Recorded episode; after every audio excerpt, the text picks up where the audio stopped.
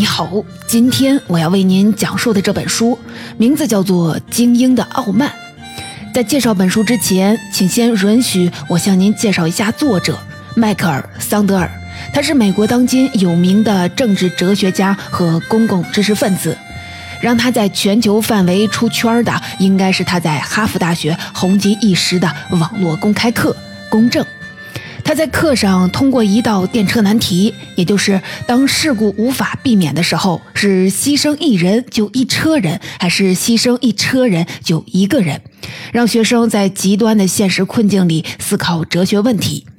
桑德尔对哲学问题的探讨总是立足于现实生活，比如他写的《反对完美》，探讨基因技术给人类带来的伦理困境；另一本《金钱不能买什么》。探讨了金钱和道德的关系。这两本书啊，我之前都为您解读过。如果你感兴趣，欢迎你找来听听。而今天要讲的这本《精英的傲慢》，又是探讨什么问题呢？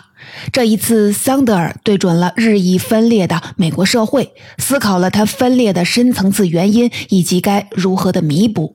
其实啊，对于美国社会如今呈现出来的分裂状态，已经有了很多不同维度的解释。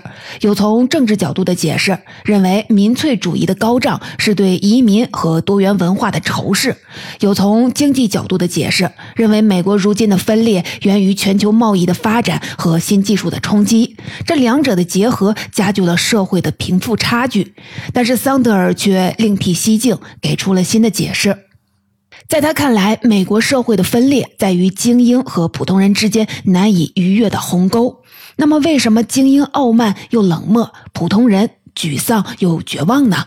正是因为一种被全社会普遍认同并遵循的理念，或者说是游戏规则，那就是优绩制。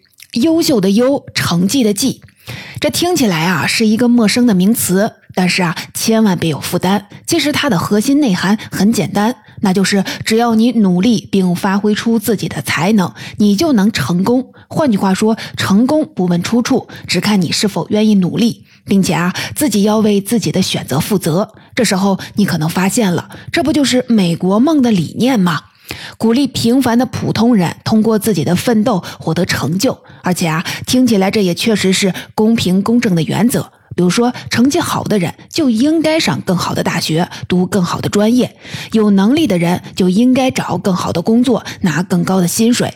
我想，不仅是美国，很多国家，包括我们自己，也都会认同这样的理念。但是啊，为什么桑德尔反而反而认为正是这一理念分裂了美国社会呢？为什么你当像鸟飞往你的山的作者塔拉韦斯特福作为优异制的受益者，给本书的推荐语却说是对许多美国人来说，美国梦更像是一种嘲讽，而不是一种承诺？到底是实践优异制的时候出了问题呢，还是优异制本身就有问题呢？如果理念本身就有问题，那对于我们每个人来说，是不是也具备同样的警示意义呢？那么，无论是为了搞清楚美国社会为什么会分裂，还是为了看清我们自己可能存在的问题，都有必要听听桑德尔怎么说。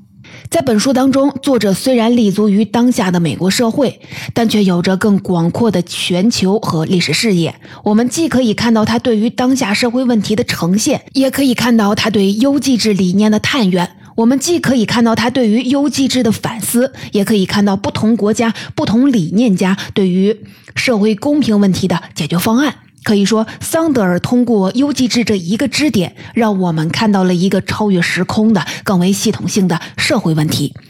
那么，接下来我们就跟随作者的讲述，先来看看优绩制是完美的理想，还是骗人的神话呢？我们再一起来看看，为什么桑德尔说优绩制会分化人心、分裂社会呢？而面对分裂的社会和人心，桑德尔又有什么补救的良方妙法吗？那咱们先来看看，成功不问出处的优绩制是完美的理想吗？还是骗人的神话？我们都知道，世界上的资源是有限的，这不仅是说自然资源，比如说有些地方水资源丰富，而有些地方想喝上干净卫生的水都很困难。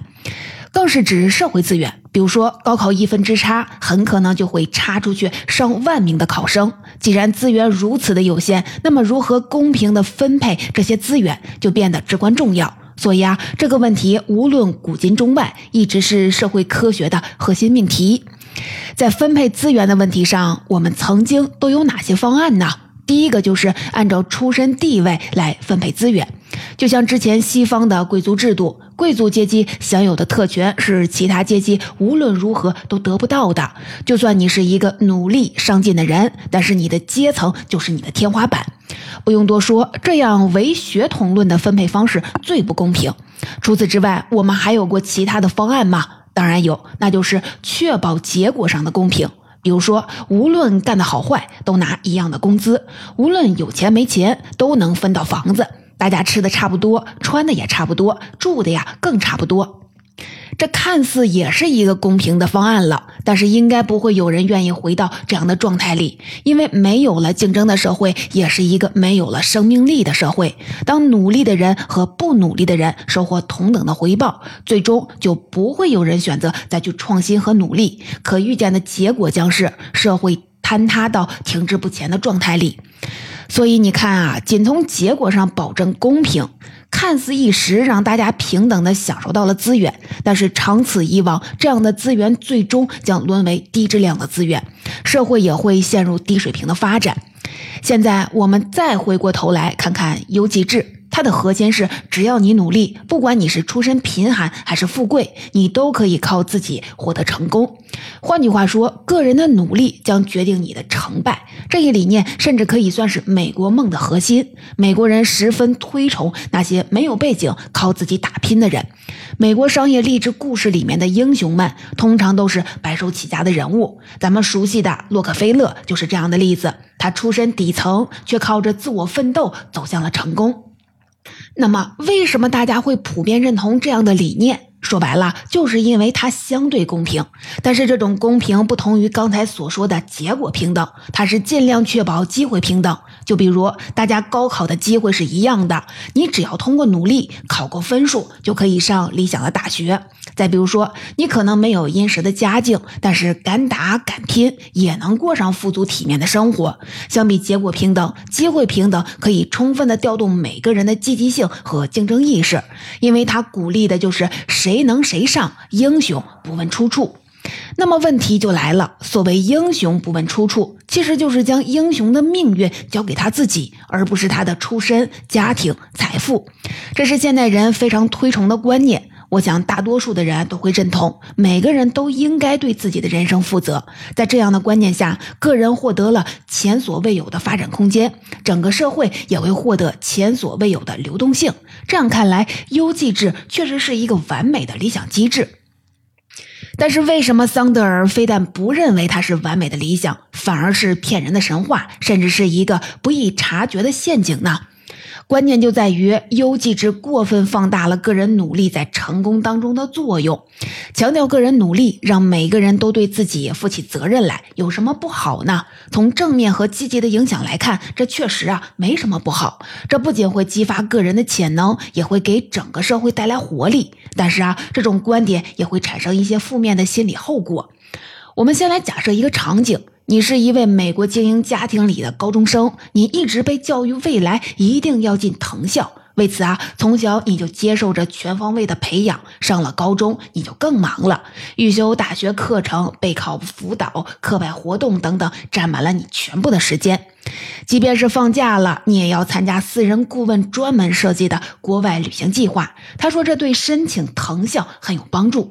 最终，你如愿进入了藤校，同时你也知道你儿时的玩伴没能通过申请。你不知道他的申请材料如何，但你知道他高中过得很滋润。现在啊，我们暂停一下。试问，此刻你心里冒出来的第一个想法是什么呢？大概率你会觉得天道酬勤，我努力了就该我上藤校，这一切都是我应得的。你落榜了，能怪谁呢？谁让你自己在该努力的时候不努不努力呢？这样的想法其实没错，但是这样的想法同时也具备了一种强烈的道德优越感。这一点就表现在你会认为我成功是我应得的，而这种优越感还会产生一种傲慢的心理后果，那就是你失败是你自己懒惰导致的，你活该。那么最大的问题就来了，难道个人的成败真的只在于个人努力吗？这个问题啊，可以说是直指优绩制的核心。但是我们只要稍作思考，就会明白，决定一个人成功的因素实在是太多了，不仅有家庭的影响、环境的塑造，更有运气的加持。关于运气，我非常喜欢作者在书中的一个例子。他说，NBA 巨星勒布朗·詹姆斯之所以能取得今天的成就，很大程度上就是运气好。当然了，我们不能排除他常年的自律和努力。但是桑德尔强调的就是，詹姆斯拥有惊人的运动天赋，还生在了一个人们热爱篮球运动的时代。如果他生在文艺复兴时期的佛罗伦萨，应该还不如壁画画家。天赋和时代都不是詹姆斯的功劳，所以啊，正是从这一点出发，桑德尔认为优绩制不是一个完美的理想，而是一个骗人的神话。我们不能否认这个理念确实会让人觉得很励志，但是啊，它却不是全部的现实，至少它低估了偶然性和运气的作用。就像桑德尔在书中所说。优绩制过分夸大了个人努力的成果，而忽略了把努力转化成成功的其他条件。而当人们几乎把它当做全部事实的时候，无论人心还是社会都会遭到反噬。当然了，我们还是应该看到优绩制这一强调个人努力的理念，虽然不完美，但依然是相对公平的分配方式，因为它还是给个人层面的奋斗和努力留了空间，哪怕上升通道极其的狭窄，也总比彻底的关上要强。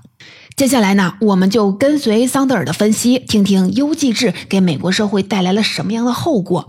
我们可以先来感受一下优绩制在美国社会到底有多盛行。桑德尔在书中说道，他从他的学生身上观察到了一个有趣的现象，那就是从二十世纪九十年代到现在，越来越多的学生相信他们的成功是自己努力的结果。书中还有一项数据很能说明问题。一项针对全球的民意调查显示，百分之七十七的美国人相信人们只要努力就能成功。所以啊，我们可以看到，美国人确实愿意相信每个人的命运都掌握在自己的手里。由此可见，优绩制的观点有多深入人心。不过啊，优绩制的盛行却给美国社会带来了两重分裂：一是人心的分裂，二是社会的分裂。咱们啊，一个一个的来说。关于人心的分裂，其实我们前面已经提到过，那就是优绩之下获得成功的人，在心理上会获得一种道德优越感，这一点非常的重要，可以说是优绩之下的精英阶层所持有的、所特有的成就感和满足感。为什么这么说呢？很简单，如果你出生在贵族社会的贵族阶级。那么你会认为你的成就是因为你命好，而不是自己的功劳。同时，如果你是贵族社会里的普通人，甚至是一个更底层的人，那么你也完全可以把人生的失意甩锅给身份和阶层。那问题的关键就来了：优绩至上的社会只认努力，不认出身了。那么这套游戏规则之下，成功者会非常的骄傲，而失败者一方面感受着来自于成功者的傲慢和冷漠，一方面陷入深深的沮丧，因为他们也认同自己如今的处境，怪不了任何人，只怪自己无能。你看啊，正是对优绩制理念的认同，瓦解了人和人之间本该有的互助精神。成功者以“你失败，你活该”的态度冷眼旁观弱者的失败，而失败者则在自我否定和沮丧当中逐渐的消沉，以至于最终就失去了社会竞争力。所以啊，优绩制对个人努力的过分推崇，会让成功者失去同理心和共情力。这种人心的分裂，可以说是优绩制带来的最糟糕的局面，也是最难改善的局面。一旦人心分裂，那么美国社会其他层面的分裂会以各种形式展现出来。这主要啊体现在两个重要的方面：一是贫富差距的扩大，二是顶级教育资源的垄断。我们先来看贫富差距的扩大。我们在前面就已经说过了，优绩制可以算是美国梦的核心，而美国人对他的信念在于，他似乎向每一个人做出了一个承诺，那就是只要你努力，就能向上流动，获得无限的发展空间。但是事实真的是这样吗？为什么《你当像鸟飞往你的山》的作者塔拉·韦斯特福会说，对许多美国人来说，美国梦更像是一种嘲讽，而不是一种承诺？让我们回到现实中的美国，看看社会流动性的真相到底是什么。桑德尔在书中给我们提供了几个重要的事实和数据。首先，在第二次大战后的几十年里，美国社会中孩子辈的经济状况确实好过他们的父辈。有数据显示，在二十世纪四十年代出生的孩子当中，几乎百分之九十的人，他们的收入都超过了父母；而在二十世纪八十年代出生的孩子当中，只有一半的人收入可以超过父母。其次，那些出身于最低一层的人当中，也就是收入最低低的百分之二十的那些家庭，只有大约百分之四到百分之七的人上升到了最高一层，也就是收入最高的百分之二十的家庭，只有三分之一的人上升到了中层或者是更高的阶层，而最富有的百分之一的人赚的却比整个底层一半人口的收入总和还要多，中等阶层的收入也停滞了四十年。这些数据啊，都说明了一个事实，那就是美国人以为可以凭借努力和勇气就能实现向上流动、阶层跃升的信念，已经不再符合现实。如今，即便他们还愿意相信美国梦，但似乎啊，也只能成为一个美梦。对于绝大部分的美国人来说，所谓努力就能成功的想法，开始变得空洞又讽刺了。贫富差距越拉越大，那能不能通过教育来改善呢？让无论是精英家庭的孩子，还是普通家庭的孩子，都可以凭自己的本事接受高等教育，为他们向上流动和发展提供可能性。确实啊，这是一条好路子。而且啊，美国的教育学者也确实做出了改革。你可能不知道，在二十世纪上半叶，一个美国高中生要想进入哈佛。耶鲁、普林斯顿这样的常春藤盟校，必须要上过一所私立寄宿制高中。但是啊，这些私立高中都是为社会当中精英家庭提供服务的，普通人的孩子根本上不了这些学校。因此，要想进入世界一流高校，你的学业能力不重要，是不是拥有精英的社会背景，能不能负担高额学费才是最重要的。这一状况让时任哈佛大学校长的詹姆斯·柯南特感到了隐隐约的不安，他担心长此以往，精英身份也将会沦为实习制。所以在二十世纪四十年代，他发起了一项改革，提出了新的观念，那就是顶级学府作为精英教育机构，目的是要招收和培养最有才华的学生。无论学生家庭背景如何，他都能成为整个社会的领袖。为了实现这一目的，柯南特最终选择根据智力测试来遴选合格的学生，因为他认为智力测试考的是先天的智商，而不是后天的学习。这项智力测试就是我们熟悉的 S。SAT 考试可以看出，柯南特的愿望是好的，改革的初衷也是真诚的。但是啊，他想颠覆世袭精英的愿望实现了吗？高等教育的资源汇集到普通孩子的身上了吗？咱们回到美国社会去看一看高等教育的实际情况。我们可以先来看看 SAT 考试是不是真的可以做到排除后天的社会和教育背景，只考察先天才华和能力。事实证明，非但不是柯南特想的那样，恰恰相反，SAT 的成绩与财富高度相关。有研究显示，家庭收入越高，孩子 SAT 的分数就会越高。这背后的原因就是富裕家庭可以为孩子提供教育上的优势。美国父母给孩子补起课来也是相当疯狂的。桑德尔在书中就提到了，精英家庭为了让孩子能上常春藤盟校，也动用了一切社会资源来参加私人备考课程和聘请辅导老师。在曼哈顿等地，一对一指导的收费高达了每小时一千美元。近几十年来，随着大学录取的竞争加剧，辅导和备考已经成为价值数十亿美元的产业。比高昂的补课费更让普通人绝望的事实就是，如果你来自全美前百分之一的富裕家庭，那你进入常春藤盟校的机会是来自后百分之二十贫困家庭学生的七十八倍。而绝大多数来自收入水平居于后百分之五十家庭的年轻人，要不选择上两年制的学院，要不就根本上不了大学。桑德尔还告诉我们，目前哈佛大学和斯坦福大学三分之二的学生来自美国收入最高的百分之十的家庭。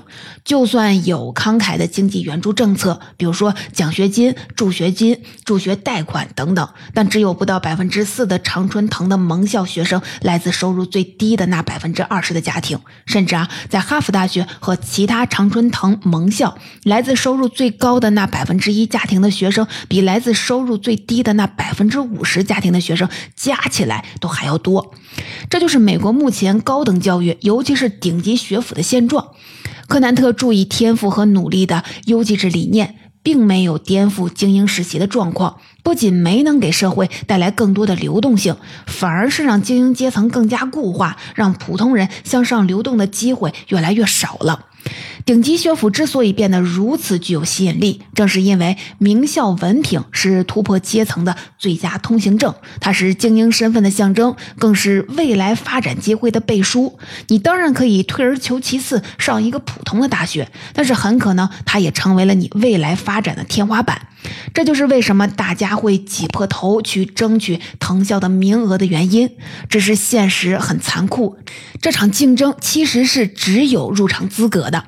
精英阶层对教育资源的垄断，不仅没能弥补贫富差距的扩大，反而进一步的加剧了这一差距。这也是美国社会结构呈现出来的变化。在过去半个世纪内，整个中产阶级都在不断的萎缩，只有一小部分进入到了上层和精英阶层，而大部分的收入和地位都不断的下降。原本橄榄型的社会结构已经消失，顶层和中下层的分化越来越严重。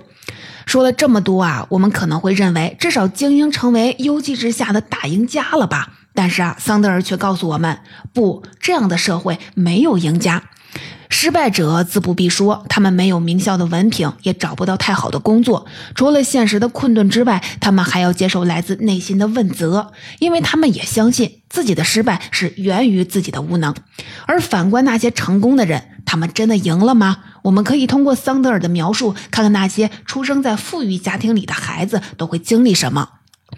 对于他们来说，富有的父母确实可以给他们强有力的物质和资源支持，尽可能的帮助他们进入名牌大学。但同时呢，他们却不能像旧时的贵族一样坐享其成，自己也必须要付出极大的努力。他们的高中时光通常充满了压力和焦虑，被大学预修课程、备考辅导、体育训练、舞蹈和音乐课，以及大量的课外活动和公共服务活动所占满了。